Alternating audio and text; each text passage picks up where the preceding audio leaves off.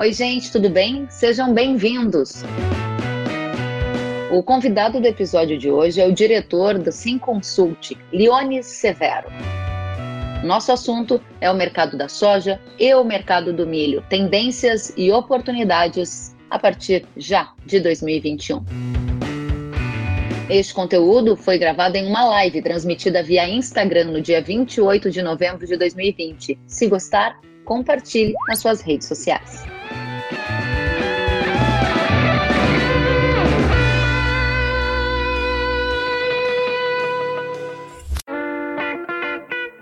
Seja bem-vindo, Leone Severo. Bom dia. Bom dia. Bom dia para vocês todos que estão aqui nos assistindo e agradecer o convite. Realmente é um prazer estar com vocês. Muito obrigada pela gentileza. Eu quero dizer, gente, aqui que o Leones criou um Instagram para conversar com vocês aqui na plataforma. Eu me senti muito honrada. Obrigada, Leones, pela oportunidade. Vamos começar então? Conta pra gente, preço da soja beirando 12 dólares o bushel, o que trouxe o preço até aqui e para onde vai a cotação da soja de agora em diante? Olha, Kellen, isso aí naturalmente iniciou com a quebra da safra americana do ano passado. Eles perderam 27 milhões de toneladas. O mercado já vinha com dificuldades da, na relação oferta e consumo, e até não acontecesse a peste suína na China, nós já estaríamos nessa situação há muito mais tempo. E, também nessa, nessa esteira pode-se dizer que se os brasileiros não avançassem muito nas vendas como fizeram, venderam praticamente duas safras é, sobrepostas, isso naturalmente influenciou os, os, os, mercados todos.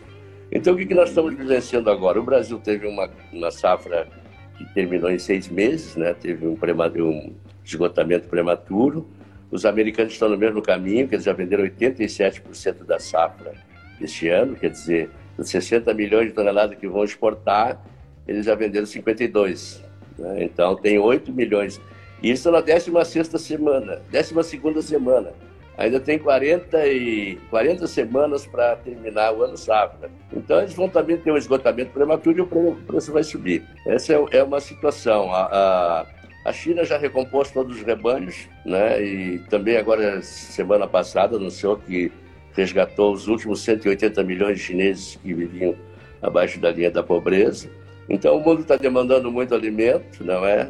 é? não é uma questão do Brasil, é, no, tanto no arroz como no, nas outras commodities agrícolas, está demandando muito e não tem produção suficiente para atender. E isso, naturalmente, significa que o mercado vai, vai ter preços escalando altos para entrar no território de, de de racionamento, né? A, a, essa crise é tão grave que eu tenho 58 anos de mercado, eu acho que é a maior crise que nós estamos vivenciando, porque ela é uma crise abrangente a nível global. A gente não pode usar o recurso de importar produto de outro país em escala porque não tem, não é? Então, realmente é uma situação bem difícil e, e, e vai, vai continuar acontecendo. E a nossa safra de soja, que se a nossa primeira, essa safra de 2020 terminou em seis meses, o americano vai terminar em quatro meses e, e a nossa próxima safra vai terminar em três meses. Nossa, Leones. Já, já e aí, dois terços. E esse aí é um ponto. A disputa daí o preço de resgate, né? Que os mercados vão, porque muitos mercados estão descobertos, né? Porque a, a, toda, toda a preparação do mercado é no mercado baixista, não é? E o mercado, naturalmente, esse ano ele engoliu dois, dois eventos assim que eu, da natureza da, do, dos roteiros do mercado, que uhum. foi a baixa de agosto e a baixa de outubro. Então, isso prova que realmente o mercado não tem espaço para cair. Mas o mercado tem duas condições, né? Nós temos uma dicotomia no mercado. Nós temos o mercado físico, que é o mercado que, do grão, que regula realmente é, todas as relações mais nobres do, do mercado, né? Uhum.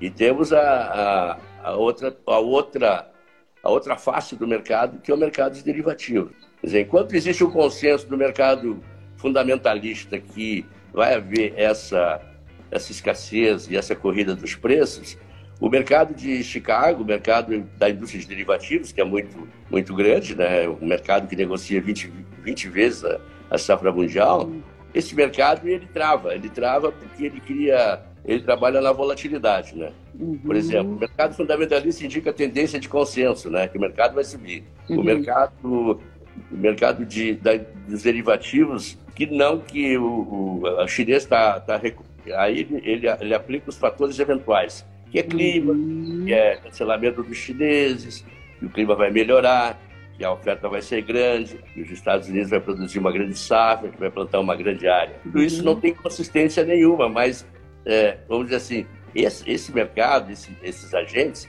eles precisam trabalhar.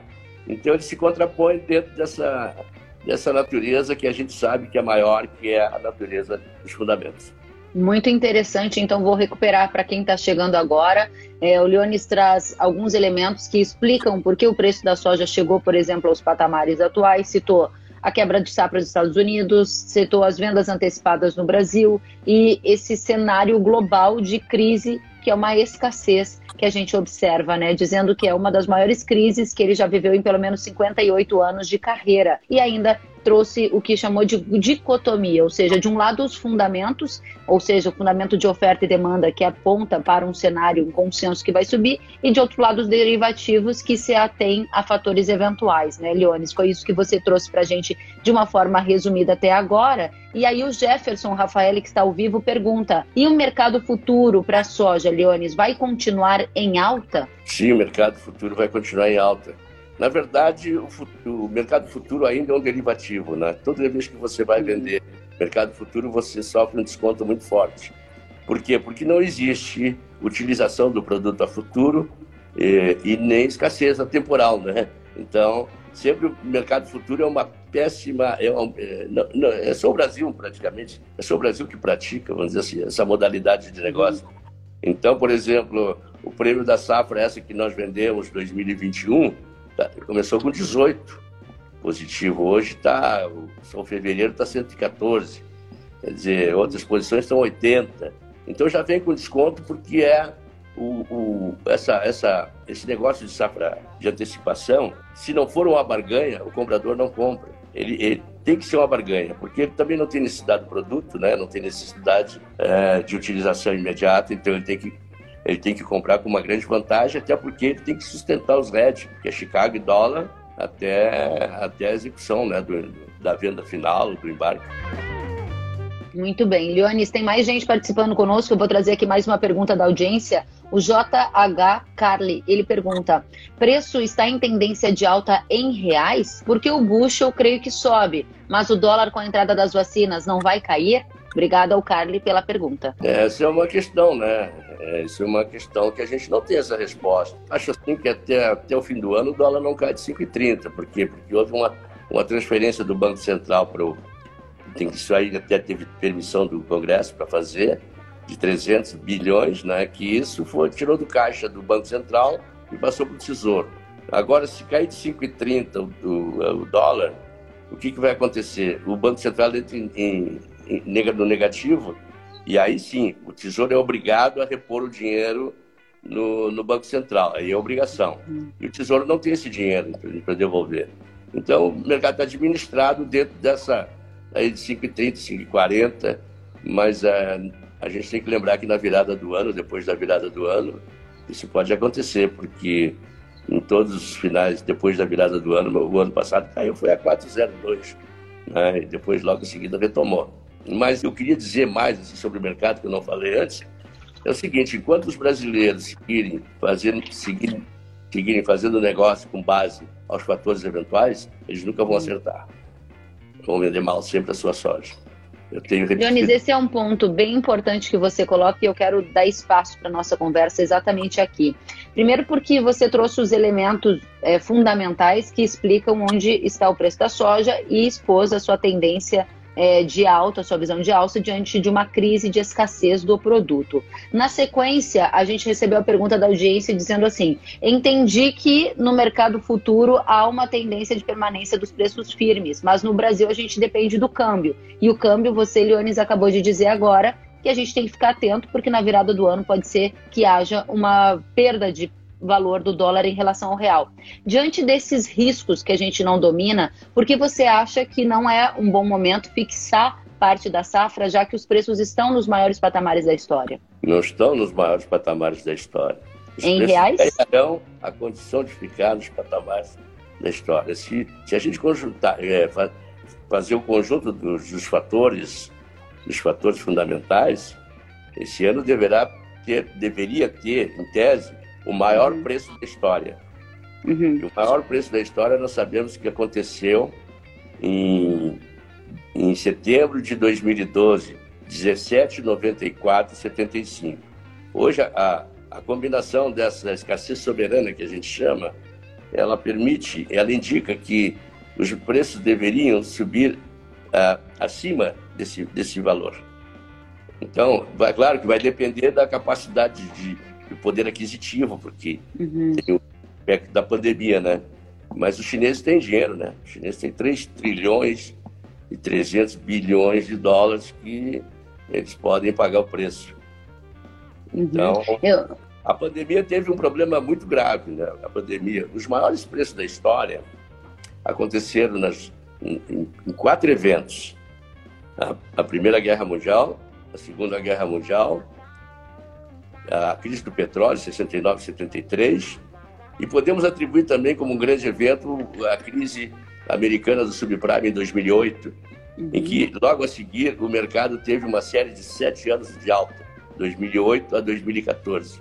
Aí sim foi a maior série altista histórica do mercado. Então a gente tem que ter muito cuidado. Agora, se não tiver preço em reais, o dólar vai superar. O preço em dólar vai superar qualquer diferença que houver.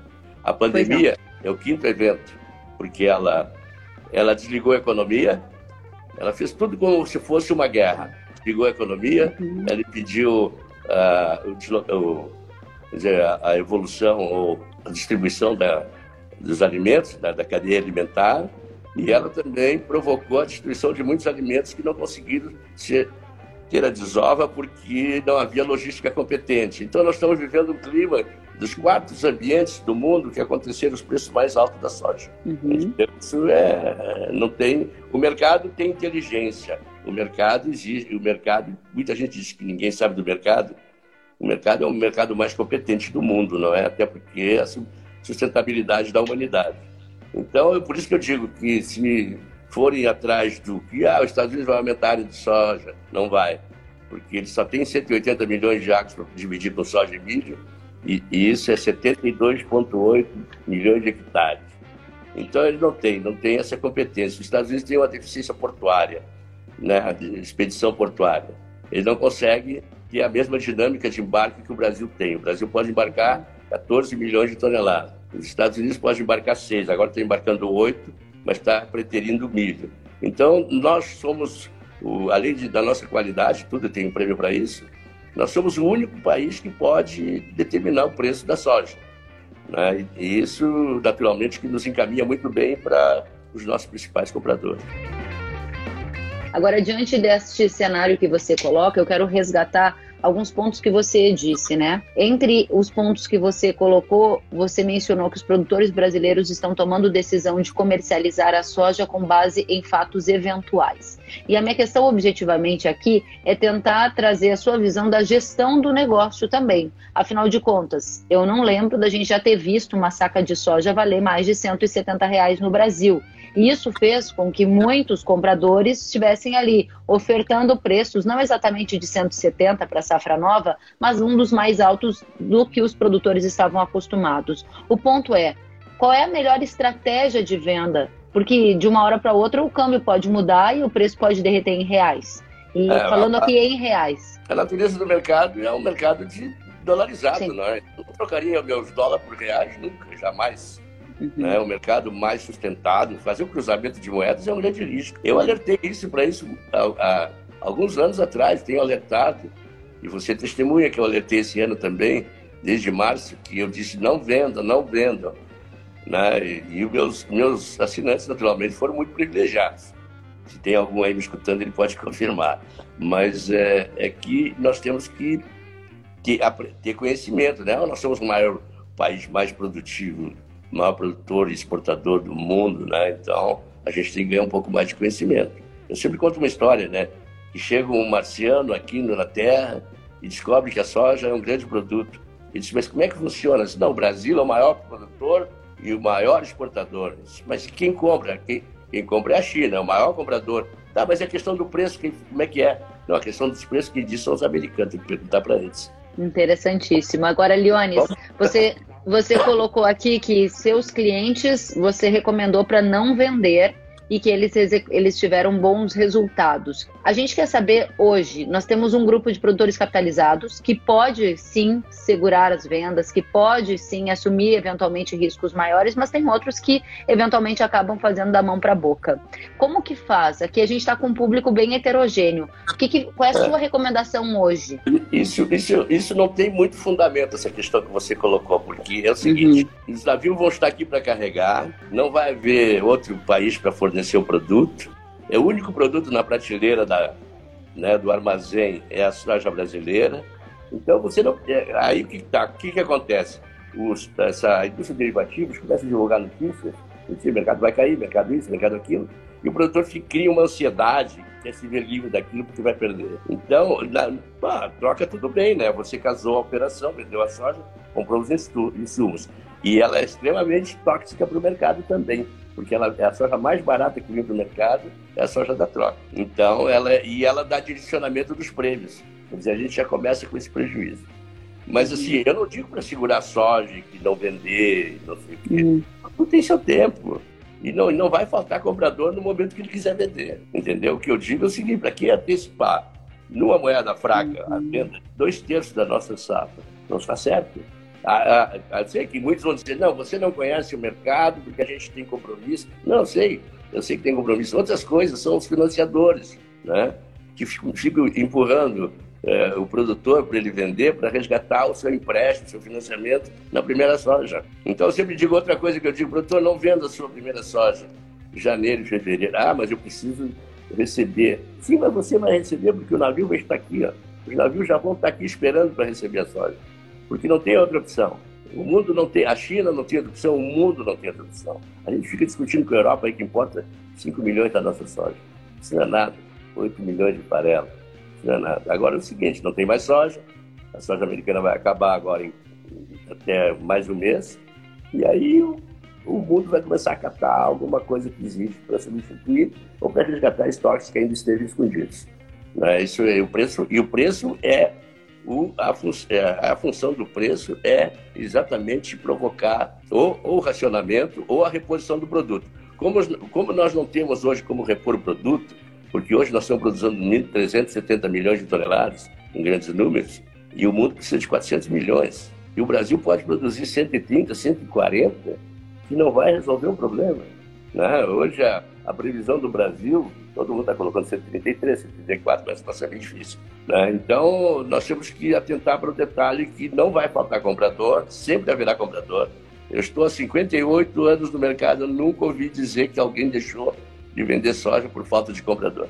Essa, essa falácia é muito divulgada e muito praticada. Ó, oh, se você não vender agora, você não vai ter armazém, você não vai ter comprador, você... nós temos que, nós temos que é, vamos dizer assim, progredir, né? nesse aspecto. E como é que eu quero explorar aqui com você um outro elemento? Você diz não vai faltar comprador. Aí o produtor que nos assiste ele pode dizer não, de fato comprador tem, mas a que preço? Quanto maior o meu preço, melhor para mim. E o meu preço aqui no Brasil, volto a falar, condição brasileira, é, para quem vende em reais por saca, que é a maioria das pessoas, pelo menos até onde eu sei, Leones, é, estão muito privilegiados por um dólar que beirou seis reais, que agora está ao redor de 5,50. E a gente viveu um ano de 2020 que foi um ano completamente atípico, que fez o dólar sair de 4 para 6. Espera-se que em 2021 nós tenhamos que patamares de câmbio, a sua visão, e de que forma isso vai impactar os negócios no mercado doméstico? Não, o dólar, na verdade, não pode cair muito, né? Porque isso já está absorvido pela economia brasileira. E se ele cair abaixo de 5 dólares, já começa a entrar, o Brasil já começa a entrar em parafuso. A economia brasileira já está estruturada dentro desse patamar de moeda desvalorizada. Outra coisa que, uhum. que acontece é que por exemplo, os Estados Unidos também desvalorizando o dólar. Né? O dólar agora saiu, antes, pós-pandemia, saiu de. O dólar index saiu de 103 para 91 ontem. 91. Isso também dá desvalorização aqui, né? E ao contrário que a China fez. Você vê que os eh, Estados Unidos deu desvalorização 10, quase 10% e a China valorizou a sua moeda em quase 10%. Isso significa que a China está comprando a nossa soja essa soja de 2021, comprou a 80 dólares mais barato que ela pagou pela soja de 2020. Então, aí, aí e outros países e outros países não têm essa vantagem. Né? Mas o, o, a, dentro da economia chinesa, essa essa valorização do yuan, o renminbi, isso aí trouxe exatamente essa demanda toda. Agora está a França curta de, de, trigo, porque a China está comprando trigo na, uh, na, onde comprou nos Estados Unidos, comprou na, na, na França, uh, não, tem, não tem produto mais estão comprando sorgo, milho, trigo, cevada, comprando cevada, não estão tão brigados com a Austrália, estão pegando cevada da, da Europa. Então não tem o que, não tem como. Eu conheço muito bem mercado chinês, trabalhei lá e não tem como atendê-los. Eles vão continuar demandando carne, comprando, importando carne, importando tudo, absolutamente tudo. A importação do próximo ano deverá chegar a quase 110 milhões de toneladas. Não tem essa soja no mundo. Leonis, diante deste cenário, o que, que você está recomendando para os seus clientes fazer? Porque você disse que barter não é de todo ruim, que você não diz que não é para vender necessariamente. Então, diante desse quebra-cabeça que tem tantos elementos, uma recomendação: eu ligo para o Leones e digo, Leones, o que eu faço hoje? Qual é a resposta que você me dá? E você não precisa, você não tem nenhuma necessidade de vender agora porque nem colheu. Né? Então, uhum. você espera. Espera porque nós vamos ter preços muito mais altos que esses. Eu, Isso, eu... claro, considerando que a gente não vai ofertar esse produto quando todo mundo vai ofertar. Porque historicamente a entrada da colheita exerce um fator baixista nos preços. Já está vendida. Uma parte. 50%, né? 50% da nova safra está vendida, né? Cerca disso. Não, mais 65. 65, ou seja, a gente vai ter aquela, o restante para eventualmente gerar algum impacto baixista no preço. Então você não diz, espera entrar, não vai. Não gera. Isso, isso é uma falácia também. Eu uhum. desconheço, a não ser que você venda toda uma safra, como o Brasil vende, às vezes 60 milhões de toneladas em um mês, e depois sobrepõe com a troca do próximo ano, que é mais 30 milhões, 100 milhões de toneladas vende em dois meses. Aí sim, aí é o fator baixista. Mas hoje não existe soja no mundo capaz de pressionar os preços. Não tem oferta de produto capaz de pressionar os preços. E não haverá nos próximos anos. Entendeu? Essas notícias que você me falou agora, de pressão de preço, isso aí é, da, é, do, é dos fatores eventuais. Uhum. Que utilizados para contrapor situações que, se o produtor fica sabendo, não, o produtor não pode ter a certeza que o preço vai subir. Essa é a função uhum. desse mercado de derivativo. Sim.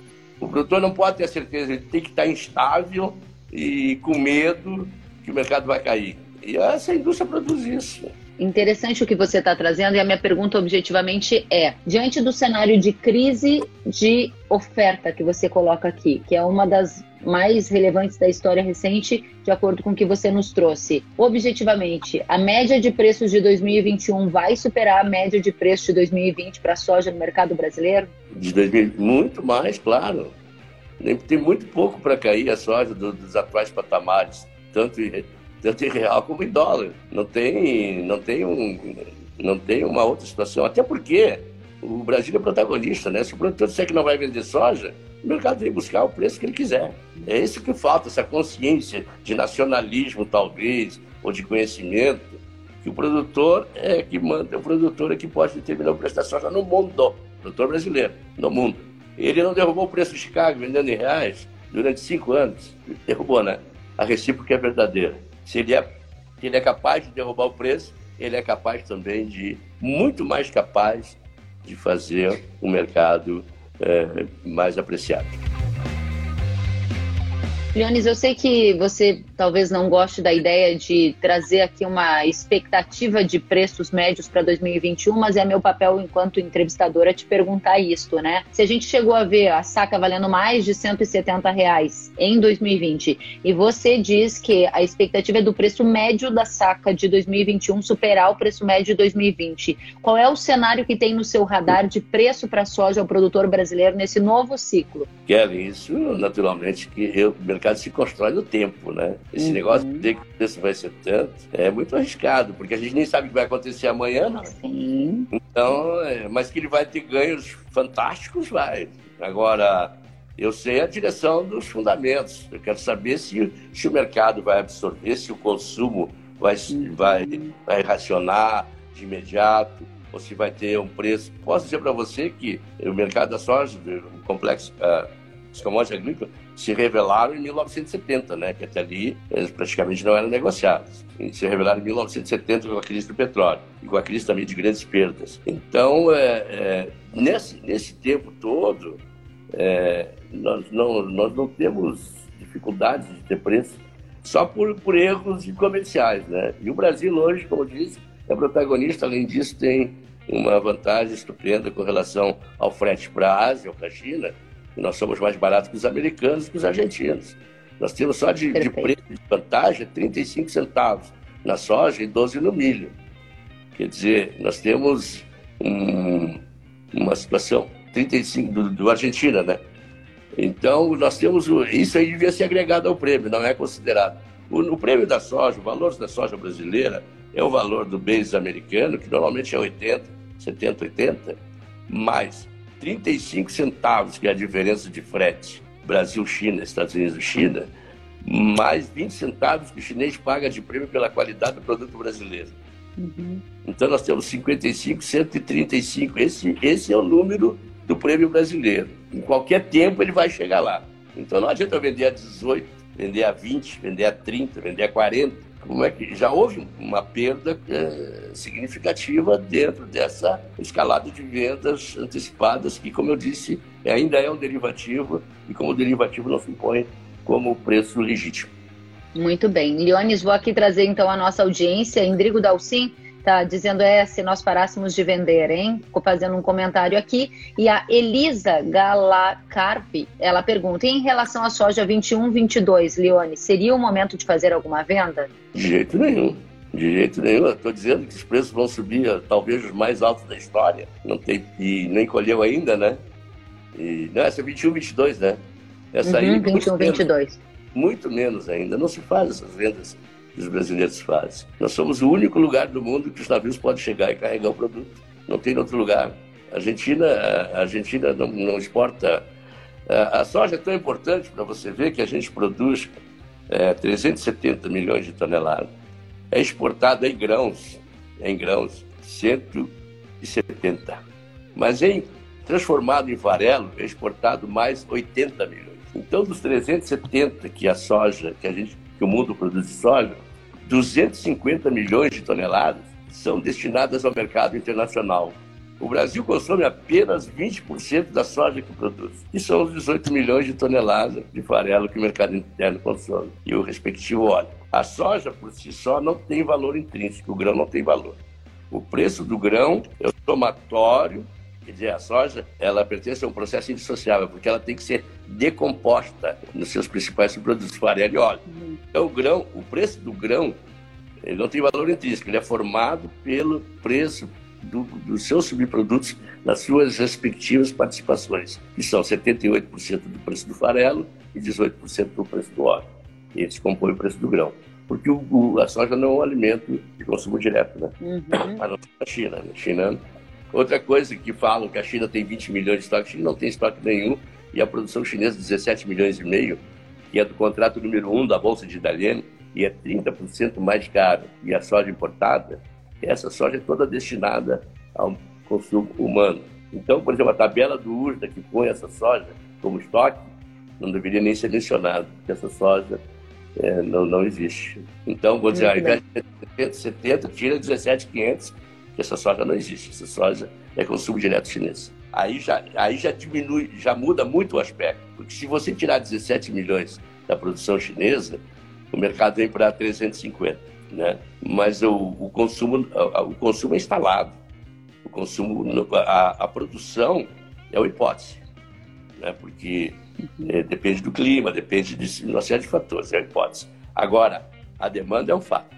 A demanda é instalada porque os rebanhos estão lá, né? A China bate. Todo mundo erra sobre o rebanho chinês, né? Quando eu estava lá, era 770 milhões de cabeças, hoje deve ser mais de um bilhão, porque eles só, eles só falam do, dos abates, né? da matança. A matança são 440 milhões de cabeças, que era antes do. que agora recuperou. E é, isso significa que a China bate um milhão e meio de suínos por dia. Só que tem que fazer esse ciclo de criação para permitir esse abate diário. diário né? Então você tem que carregar uma cadeia, um ciclo de criação muito extenso, e fora as matrizes. Né? Então, aqui no Brasil, chega todas as notícias atravessadas. Uhum. A gente, eu né, até não tenho muito falado, porque é, é difícil combater uma, uma estrutura que está toda completamente deformada. Nós temos no nosso, no nosso, nosso mercado de soja, nós temos é, nosso vocabulário, nós temos as nossas, as nossas definições, nossos conceitos, mas nada disso é divulgado aqui no Brasil, porque né, não é interessante que o Brasil ganhe conhecimento, que o produtor brasileiro fique é, bem informado, que tenha conhecimento. Então fica falando sobre as. Ah, às vezes vai aumentar o ano que vem a safra, vai derrubar os preços. Tudo isso tudo não existe. Mas.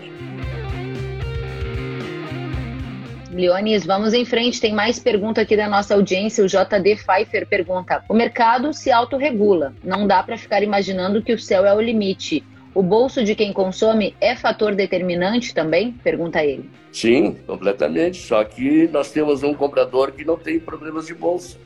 Que o dinheiro que ele tem dá para comprar a ilha de Manhattan, todas as fazendas americanas e todas as empresas listadas na Bolsa de Nova York. Esse é o tamanho do dinheiro chinês que ele tem de reservas. Então, esse, esse não tem. Como eu disse, eles, eles resgataram agora os últimos 180 milhões de chineses que estavam abaixo da linha da pobreza. Agora, aqui no Brasil, nós vamos sofrer sim. Nós vamos sofrer muito. Não só no Brasil, o mundo todo vai sofrer. Os, os asiáticos são poupadores, né? porque os ocidentais são tudo gastadores, gente, estão tudo endividados. Né? Os Estados Unidos têm uma crise terrível nas contas. E o Brasil também. E, e, e os, os asiáticos são tudo poupadores. É uma diferença. Uhum, muito bem. Vamos a mais uma pergunta da soja e depois quero partir para o milho, porque o pessoal está fazendo perguntas aqui também. Leones, o Endrigo Dalcin está dizendo: nós do Instituto Soja Livre estamos tentando entrar com soja convencional lá na China, que se mostra uma grande necessidade. Qual é a sua avaliação sobre isso? Não dá, proibido.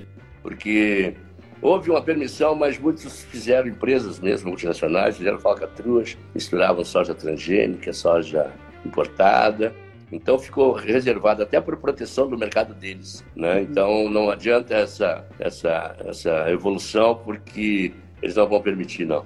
Perfeito. Mais uma pergunta, Luiz Meira. Será que Biden pode prejudicar o agricultor americano e o Brasil pode aumentar ainda mais a sua importância na alimentação mundial? O Brasil já é tão mais importante que nem sobra mais alimento para nós. Né? Mas o Biden, o Biden tem uma característica diferenciada. Ele é democrata, os democratas eles, têm, eles não, não, não fazem aportes de subsídio ao campo. Eles não, não aceitam é, que o contribuinte pague a produção agrícola. O, o, o, o Trump aplicou 54 bilhões de dólares, mas os democratas não.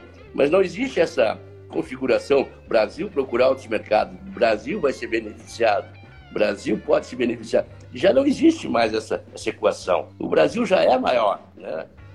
a gente já é maior e não precisamos de outros mercados, até porque o mercado, o Brasil tem que procurar melhorar a renda do seu povo, porque nós somos a sexta população mundial. Tirando Estados Unidos, Índia e China, só ficamos atrás da Indonésia e do Paquistão. Então nós somos o terceiro maior mercado do mundo, de consumo do mundo, e não produzimos, e produzimos, mas o nosso povo não pode consumir. Por isso que eu digo, o pessoal fala assim, não, mas você fala sempre do povo, mas você está sempre falando que o preço das mercadorias tem que subir. Sim, tem que subir para produzir mais, para produzir mais, para baratear o preço. Uhum. É, e, e, e, isso, isso tem um significado muito importante, como dizia, como diz o pensador francês, é, é, Charles Montesquieu, se os ricos não cometerem extravagância, os pobres estarão condenados à morte. Não existe um país só de pobre. Nós estamos vendo aí a Venezuela. Nós estamos vendo Cuba, aqui no Brasil, que se impôs também um país só de pobre. Veja a China, comunista, né? não é nem comunista mais, já, estão, inclusive, a cultura do comunismo estão afastando e nem comemoram mais. É uma economia de mercado, é uma economia que tem todas as classes. Ricos, muito ricos, tem mais bilionários na China do que em Wall Street. É, é, isso é um povo que se, por, por, por grandeza, que se, que se, que se constrói. Tem que construir em benefício do povo. Então nós somos esse grande mercado, estamos procurando mercado não sei aonde para vender mais, nem temos mais produto e nem vamos ter tão cedo, tanto faz na soja no milho. Vamos parar com isso, nós já somos maiores, vamos deixar que eles venham a nós, porque quando você tá avança com a oferta, você perde dinheiro. Deixa a demanda vir buscar nosso produto, que eles precisam todo dia. Nada. Deixa eles vir buscar que eu não pagar o preço. Boa.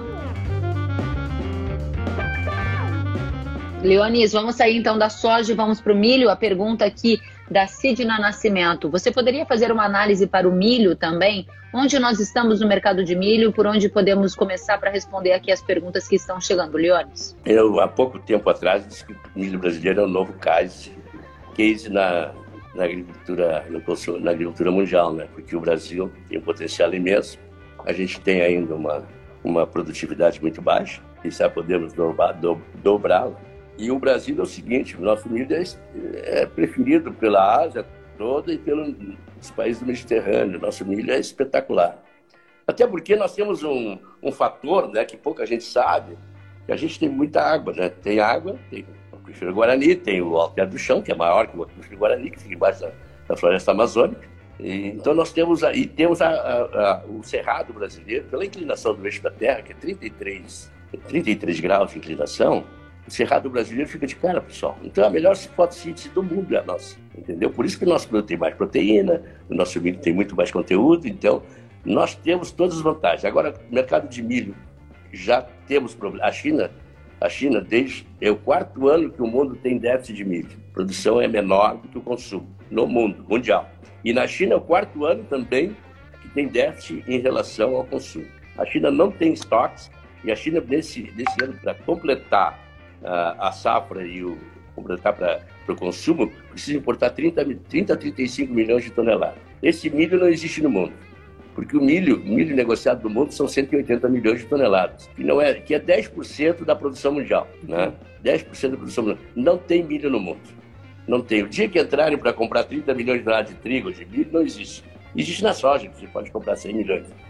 Então não tem, não tem milho no mundo, o preço do milho vai começar a subir muito, muito, o Rio Grande do Sul quebrou a safra, a Santa Catarina também. A, a primeira safra aqui já está a 20 ou abaixo de 20 milhões de toneladas, dá 26 e alguma coisa. E o milho, nós vamos viver crise de milho todos os anos, porque o milho também é vendido bem antecipado. E, e eu tenho uma, tenho uma vantagem de vender para exportação, que o pagamento é à vista. A gente pode medir melhor o, o preço, né? E aqui no mercado interno sempre tem aquela exploração do prazo, então, e grandes volumes também não se consegue vender, ser em acordos que existem entre as grandes empresas.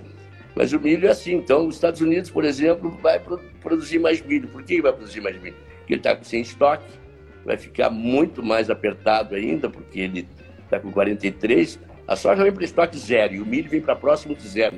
E tem uma vantagem os Estados Unidos, para a soja que ele produz, ele tem que exportar 50%. E o milho ele exporta 15%. Então, o produtor lá prefere o milho por essas razões para não pagar logística. Veja só a logística desse ano nos Estados Unidos. Para embarcar uma tonelada de soja ou de milho, normalmente esse custo dos FOBs, que a gente chama aqui, uhum. a tradução correta é arqueação, esse custo de armazém, do, do armazém expedir para o navio, é, custa de 9 a 14 centavos. Esse ano está 100 centavos porque não tem lugar nos portos e não tem capacidade de expedir mais produto. Então, o que, que aconteceu? Os Estados Unidos não conseguem, em todos os anos, não é de agora, em todos os anos, ele nunca conseguiu embarcar tudo que vende dentro do mesmo ano safra. Sempre em final de agosto tem que rolar. Então, veja você, a soja tem que vender, nem sabe se a soja vai, vai poder vender para a China, porque a China vem com com muita força agora para discutir com os Estados Unidos. Né? Tem uma uhum. coisa, a China, a China vem com muita força porque está no acordo que cumprido parte do acordo, sei lá quanto por cento, os Estados Unidos têm que retirar todas as, as tarifas de produtos chineses. E isso não vai acontecer tão simples, né? Então a gente tem que se preparar para um momento muito difícil. Difícil para eles, né? Muito bom para nós. Muito bem. Leones, você mencionou aqui que o preço do milho vai começar a subir muito. Falou sobre o quarto ano de déficit, né? E eu te pergunto objetivamente: a China vai buscar milho no Brasil já em 2021? Sim, muito provável. Muito provável. Inclusive, a gente observa que tem empresas chinesas já comprando milho, posições de milho. E então, então é muito provável que seja assim, que seja aprovada sanitário brasileiro né, e o argentino também, que também não, não existe. Até hoje nunca exportamos nada de milho. Até porque quando o preço da soja sobe, o preço do milho e do trigo sobem junto. Muito bem. Agora, o Márcio Santos está aqui perguntando: no milho, quem vai determinar os preços? O mercado interno ou externo? Mercado externo. O milho é basicamente real, né? O mercado brasileiro, né? Mas, é, a, vamos dizer assim, a, a demanda muito, o assédio da demanda vai ser muito forte, que vai ter um preço uh, extremamente satisfatório em termos de mercado internacional, né? Isso aí, 5 dólares e 25 por bushel. Né? Hoje o nosso, o nosso milho de dezembro, o mercado está 4,20, então o nosso milho de dezembro está vendendo com 195 centos de, de prêmio. É o maior prêmio do mercado. Já, tá, já está, o prêmio já está remunerando os mercados, né? O mercado argentino trabalha com 160 de prêmio, o nosso com, com 100, 190, 200. Então, isso aí é 2 dólares acima de Chicago. Então, nós estamos vendendo só a 6,20 já o, o, milho no mercado internacional. Já está 6,20. Então, o preço é estupendo e vai muito mais. Então, não, não há nenhuma dúvida, nenhum reparo que nós não vamos ter preços elevados, tanto na soja como no milho, até por muitos anos. Muito bem, Leones, quero te dizer que a conversa, quando ela é boa, ela vai passando rápido, né? E a nossa audiência está aqui mandando mensagens. O Carlos Juanazzi disse: excelente live, parabéns severos. O Rodrigo Oliveira está dizendo um presente de entrevista neste sábado, lucidez e visão sem igual do Leones. O Flori Amaral Imóveis Rurais está dizendo parabéns pela entrevista e pela lucidez e conhecimento do entrevistado. E muito mais gente mandando perguntas, Leones. E agora, para descontrair no final, vou colocar uma pergunta que eu sempre recebo e acho que você também. Dá uma olhadinha e me diz se você já foi perguntado sobre isso. É, Leones Severo é seu parente, Kelly? Leones é. Severo é seu pai? O que, que o Leones Severo é seu? Chegou a hora, né, Leones, da gente contar é. para todo mundo. É, você conte. Você Não, conta, você conta. Na verdade, dois irmãos seminaristas que eram da, da cidade de San Severo, na Itália, né? dois seminaristas, um ficou em Rio Pardo e o outro foi para as missões, né? Esse, desses dois irmãos. E eu sou originário do, do irmão que foi para as missões. E a Kelly é da, da do, do, outro Severo que ficou em Rio Pardo. E mesmo nossos locais de nascimento também não são muito distantes. Você nasceu em Uruguaiana e Rosário.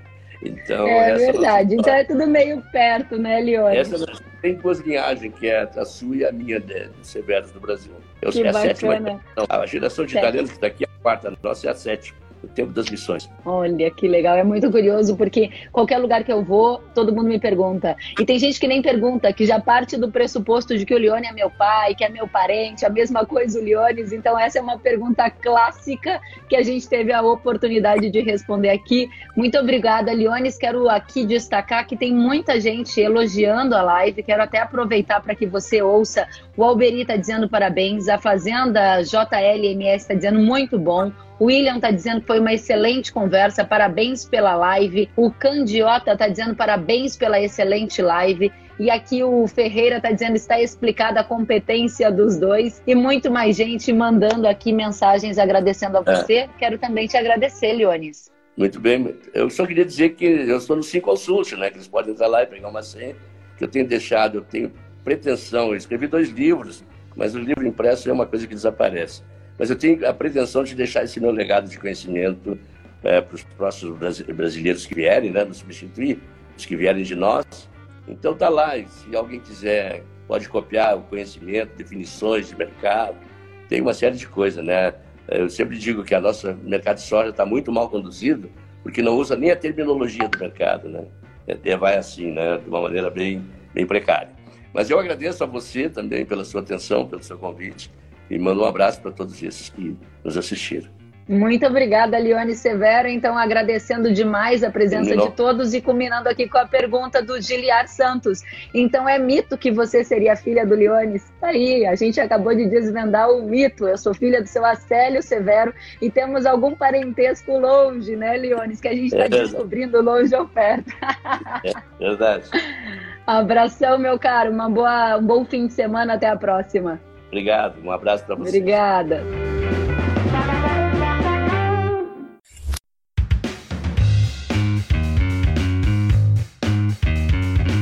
Que bom que você gostou da entrevista e ouviu todo o conteúdo. Se quiser acompanhar as atualizações, siga kellen.severo no Instagram. Até a próxima!